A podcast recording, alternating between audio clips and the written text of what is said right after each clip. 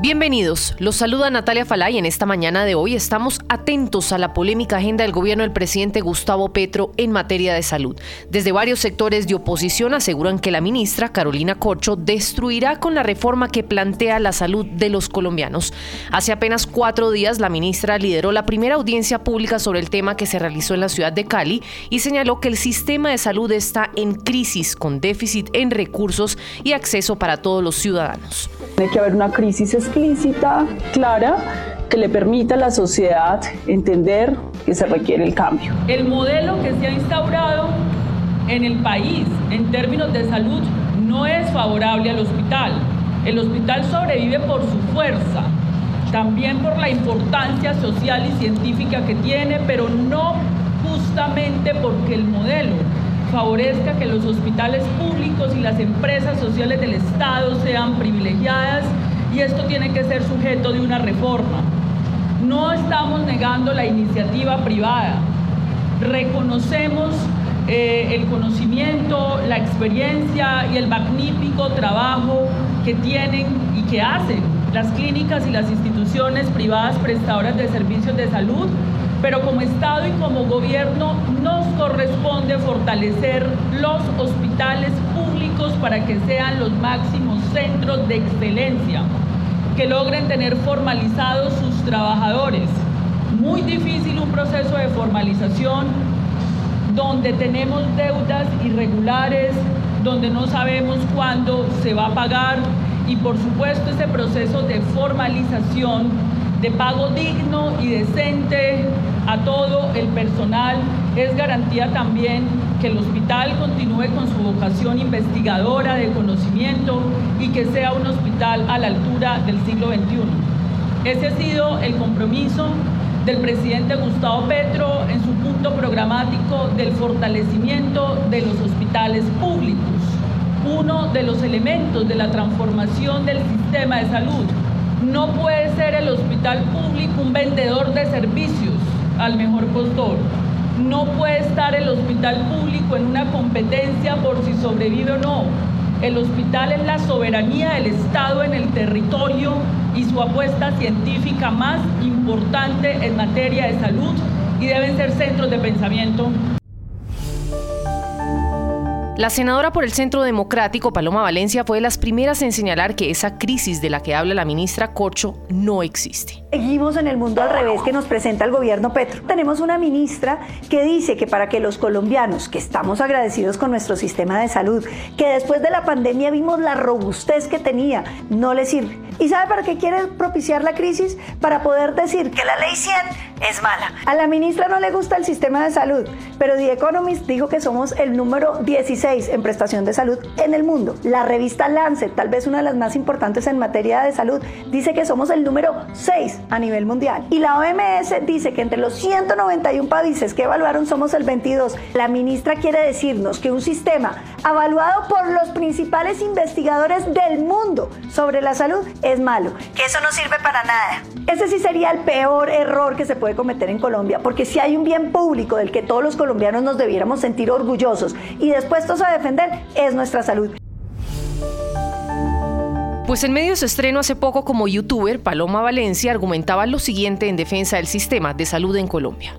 Mira, es tan malo el sistema de salud que el 64% de los ciudadanos, más de la mitad, que fueron a buscar una cita médica, la consiguieron entre los 3 y los 5 días siguientes. La disponibilidad de medicamentos en el sector público es del 87%, casi ningún país llega a esas cifras. Colombia fue uno de los primeros en cobertura de vacunación para los niños. La cobertura que tenemos del sistema de salud es del 99%. Prácticamente todos los colombianos tienen acceso a la salud y que si usted le da una enfermedad de alto costo, ni su familia ni usted se van a arruinar, porque el Estado, a través de este sistema le garantiza que le van a tratar su enfermedad y que usted no va a tener sino que pagar muy poquito. Y entonces la ministra ahora lo que quiere es borrar las EPS y que el Estado le pague directamente a los hospitales. ¿Se imaginan la feria de corrupción? La ministra va a destruir la salud de los colombianos. Ahorita la ministra, para propiciar la crisis de la que ha venido hablando, nos dice que lo que hay que hacer es bajarle los recursos en el presupuesto al sistema de salud. La ministra le quitó más de 4 billones es billones de pesos. Cuando los colombianos no los atiendan, no vayan a creer que es la ley 100, porque es la ministra Corcho del presidente Petro la que ordena destruir el sistema de salud. Pésimas propuestas para Colombia. Este es un gobierno que no le gusta lo que hay y que se siente como Cristóbal Colón, el primero que llegó y el primero que va a hacerlo todo, porque nada de lo que se ha hecho antes sirve para nada. Ese complejo de Cristóbal Colón le puede costar a Colombia quedarse sin salud. En medio de este acalorado debate, de donde por supuesto hay bastante tela para cortar, sabremos los colombianos a qué atenernos cuando a finales de octubre o durante la primera semana de noviembre se conozca el borrador de los nuevos cambios que se están planteando desde el Gobierno Nacional para avanzar en esta reforma a la salud.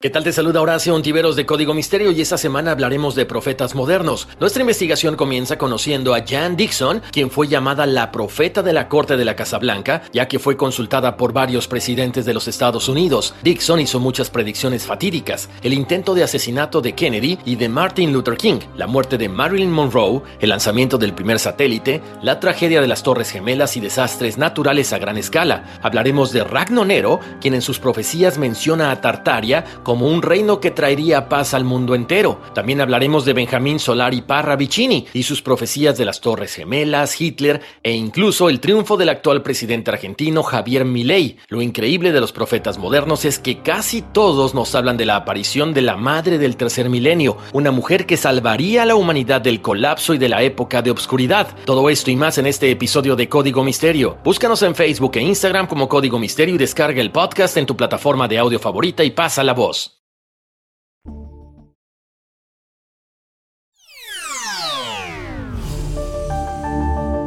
Es por eso que luego de conversarlo con mi esposa Gabriela y con mi familia, anuncio al pueblo salvadoreño que he decidido correr como candidato a la presidencia de la República. Y hablemos del Salvador, polémica la que ha desatado el presidente Nayib Bukele, que sin freno alguno al poder político que ostenta, anunció, como lo escuchamos, que sería candidato en 2024 con miras a la reelección. Esto pese a que la constitución salvadoreña tiene al menos seis artículos que prohíben la reelección inmediata del presidente. Desde ya, constitucionalistas advierten que el registro de Bukele como candidato representa un burdo fraude electoral. De seguro, más de algún país desarrollado no estará de acuerdo con esta decisión, pero no son ellos los que decidirán, sino el pueblo salvadoreño. Sin embargo, recordemos que en mayo de 2021, con la colaboración del Congreso, donde el partido Bukele tiene la mayoría, el mandatario expulsó a cinco jueces de la Sala de la Constitucional de la Corte Suprema de Justicia, la mayor autoridad judicial del país. Con esta movida y unos meses después, Bukele logró de la mano de jueces aliados emitir una resolución que autorizaba la reelección inmediata. Los abogados que están actualmente adjudicándose el cargo de magistrados no fueron nombrados conforme a la Constitución. Entonces, al no tener ese nombramiento constitucional, lo que ellos emitan no se convierte en una resolución de la Sala de lo Constitucional. Puede ser cualquier documento menos una resolución. Eran declaraciones de Eduardo Escobar, director ejecutivo de Acción Ciudadana. ¿Qué más? Dicen desde sectores de oposición. Esto decía ante los micrófonos de nuestra cadena aliada La Voz de América, René Portillo, diputado del partido Arena la única manera de detener la candidatura para que se elija el presidente es que el Tribunal Supremo no lo inscriba como candidato. Ahora bien, ¿obstaculiza la alternancia en el poder el presidente Bukele con esta maniobra? ¿Se avecina una dictadura de lograr sus aspiraciones de un segundo mandato consecutivo, como se precipitan a decir algunos? Interrogantes que abordamos con Rafael Domínguez, director del Proyecto Nacional El Salvador, y Ronald Lumaña, licenciado en Ciencias Políticas. El presidente Bukele sin duda alguna está violentando el proceso de alternancia en el poder en El Salvador al postularse para una reelección. En El Salvador la constitución prohíbe la reelección continua y por lo tanto el hacerlo de esta forma contraría todos los preceptos constitucionales que en la Carta Magna efectivamente detallan que eso no es permitido. Por lo tanto, eh, de lograr estas aspiraciones, eh, prácticamente sería tomar el poder por la fuerza, ya que está violentando la Constitución y claro, tiene la sala de lo constitucional que él mismo instaló, tiene el fiscal general que él mismo instaló y tiene el Tribunal Supremo Electoral también bajo su poder y los jueces y otra cantidad de instituciones como la Fuerza Armada, la policía, por lo tanto nadie va a poder evitarlo. Por supuesto que el presidente Bukele obstaculiza la alternancia en el poder. Y la alternancia en el poder es una de las columnas más fuertes de nuestra constitución. Él con esto viola la constitución, pero se le olvida que él pierde sus derechos de ciudadano en el momento que cualquier salvadoreño promueva de cualquier manera la reelección presidencial pierde sus derechos de ciudadano y él los ha perdido. Por supuesto que si va a poder quedarse por la fuerza, yo creería que a lo mejor, pero no por la justicia ni por la ley que si se avecina una dictadura en el país, yo creo que estamos ya en una crisis de Estado, porque el presidente Bukele ha anunciado la dictadura, se ha anunciado como dictador. Pues según la más reciente encuesta del Centro de Estudios Ciudadanos del Salvador, aproximadamente el 60% de los ciudadanos estaría a favor de la reelección presidencial inmediata.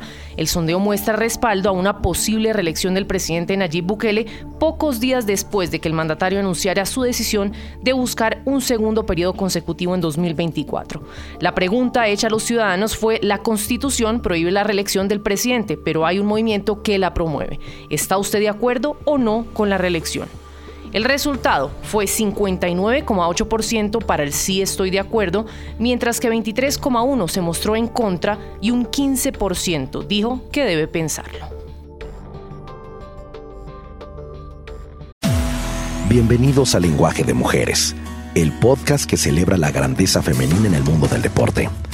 Descubre historias inspiradoras de mujeres que desafían límites, rompen barreras y dejan su huella. Porque cada victoria hay una mujer extraordinaria. Lenguaje de mujeres. Escúchanos en Pandora App, Apple Podcast o en la app de tu preferencia.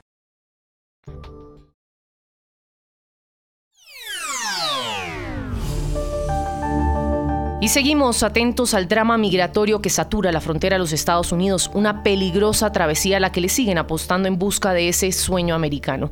Activistas alertan sobre la operación de bandas criminales a través de redes sociales con el objetivo de extorsionar a personas con la promesa de ayudarlas a cruzar hacia Estados Unidos.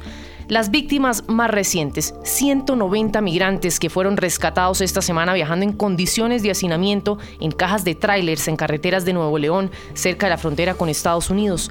Lamentablemente, este no es un hecho aislado. La historia se sigue repitiendo a diario en medio de un drama humanitario que se está saliendo de control. ¿Qué decirle a tantas personas que por distintos motivos emprenden este viaje en medio de una situación desesperada sin medir los riesgos a los que se exponen? pues cada día se vuelve más recurrente el testimonio de quienes caen en manos de inescrupulosos, de los famosos coyotes que están al acecho permanente para aprovecharse de la situación vulnerable de estos migrantes. Desde la Casa Monarca, uno de los albergues que dan atención a migrantes en tránsito al noreste de México, hacen un llamado de alerta.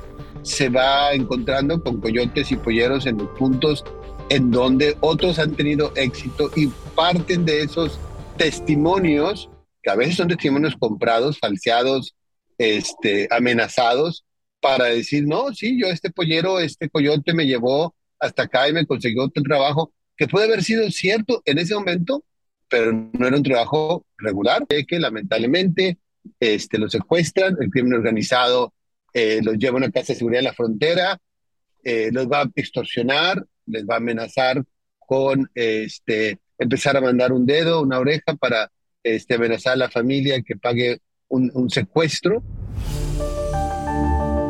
Pues atención a este dato. Según el Instituto Nacional de Migración en México han sido rescatados más de 206 mil personas en el primer semestre de este año y según estadísticas de la Oficina de Aduanas y Protección Fronteriza de los Estados Unidos, este año se ha incrementado en un 24% la detención de migrantes en comparación con el año 2021. Se reporta un aumento significativo de personas originarias de Venezuela, Nicaragua y Cuba, mientras que los originarios de México y Centroamérica han disminuido. Bienvenidos a Lenguaje de Mujeres, el podcast que celebra la grandeza femenina en el mundo del deporte. Descubre historias inspiradoras de mujeres que desafían límites, rompen barreras y dejan su huella. Porque cada victoria hay una mujer extraordinaria. Lenguaje de mujeres. Escúchanos en Pandora App, Apple Podcast o en la app de tu preferencia.